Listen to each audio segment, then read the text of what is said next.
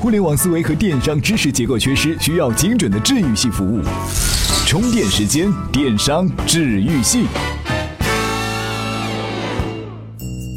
各位好，这里是电商治愈系。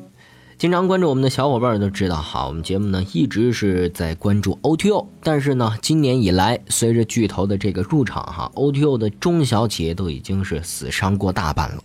其中最重要的、最大的一个原因呢，就是 O2O 从业者切入市场的姿势不正确。哎，所以说呢，今天呢，我们就来听听怎么样去分析切入 O2O 市场的姿势正不正确。首先呢，还是来了解一下今天的资讯。每日必知。小米的小救星回来了！小米联合创始人黎万强正式宣布年底回归。黎万强的回归对于雷军和处于颓势中的小米来说，无疑是一针强心剂。除开小救星的回归，小米也正在展开另一项行动来躲开华为、魅族们的猛烈攻击。小米正联手印度著名手机分销商 Redintour 拓展线下销售渠道。Google 计划重新启动其在印度市场的廉价智能手机项目 Android One，将五十美元以下的 Android 设备作为进军印度市场的主要战略目标。看来，印度已经成为了众多科技巨头的掘金宝地了。八月九号，谋求向中高端设备制造业转型的家电巨头格力电器开始涉足核电设备领域。董小姐，您的手机还出不出了？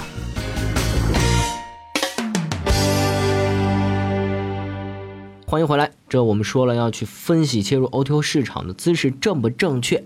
首先，分析工具一，你的平台是 B to C 还是 C to C？B to C 的代表呢是做标品的京东，C to C 的代表是做非标品的淘宝。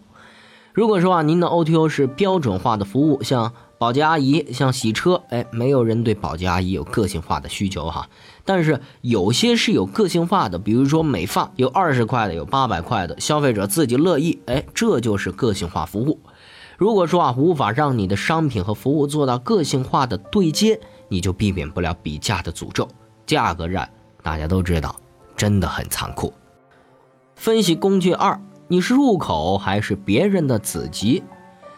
有个婚礼 O2O 的创始人啊，很聪明，深入了解了中国人的习惯之后，发现婚礼之前的行为是照婚纱照，所以说呢，他先抢夺婚纱照，拍了婚纱照，没理由不办婚礼啊，所以婚纱照是入口，婚礼这件事儿就是子集了，有了入口，发展子集就好办多了。再比方说哈，代驾的本质呢是出行轴的一个环节，是一个子集。如果你是滴滴的一个子集的话，赶紧卖掉。比如以前你一直在用一代驾，但是你用滴滴的次数更多，滴滴有了代驾业务之后，你也就在滴滴上解决了。为什么？因为使用滴滴更习惯、更方便，是吧？所以说啊，入口相对子集更重要。分析工具三：一对一还是一对多？为什么饿了么和一代喜发展的这么快？因为这两个行业啊是一对多的生意。原来的送餐呢是由餐厅自己送，原来的洗衣服呢是由单独的洗衣店完成的取送，效率是非常低的。现在有了饿了么这样的平台，一个人可以送很多餐厅的盒饭呀，效率更高。一对一的生意呢，以美甲美容为例哈，效率是伪命题。纯的低价服务呢是不可持续的，因为一个美甲师对一个小时挣的钱有非常高的预期。你让他上门服务只做五十块钱的美甲，不可能啊！不是说五十块钱的美甲不存在哈，而是五十块钱的美甲就应该客人来找他。那一对多呢是追求效率的提升，追求规模的最大化，才能赚到钱。而一对一啊，是追求个性化的匹配，能够打败极致效率的唯一方法就是个性化。分析工具四：一鱼多吃还是一鱼三吃？一鱼多吃就是拿入口向产业链的上下游延伸，高频入口亏钱来锁住流量，低频来变现；一鱼三吃就是锁定同样的人群，满足他们不同的跨行业的需求。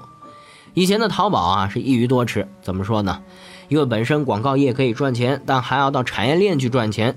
腾讯呢是一鱼三吃，本身干的是通讯行业，其实变现的是游戏行业，并且啊一不小心让做游戏的任天堂亏损了。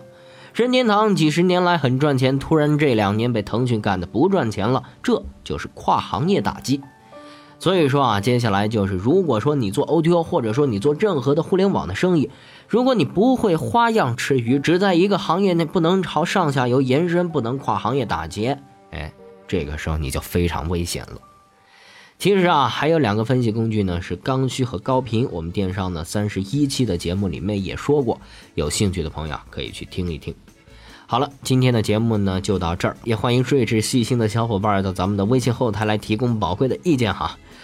此外呢，今天编辑为您准备了一篇关于共享经济的干货，有兴趣的朋友可以在公众号里回复“共享”就可以看到了。另外，今天我们 TMT 创业者频道呢将为各位支招，如何让客户也为你投资。文化媒体人将为大家讲述在线音乐不收费是 BAT 的错，也欢迎您的关注。好了，小伙伴，下期再见。怎么样关注我们的微信公众号呢？您在微信内搜索“充电时间”就可以找到加 V 的我们了。关注后赶紧开始每日签到，积分可以兑换礼品哦。随时随地，随心所欲，你的随身商学院。这里是充电时间。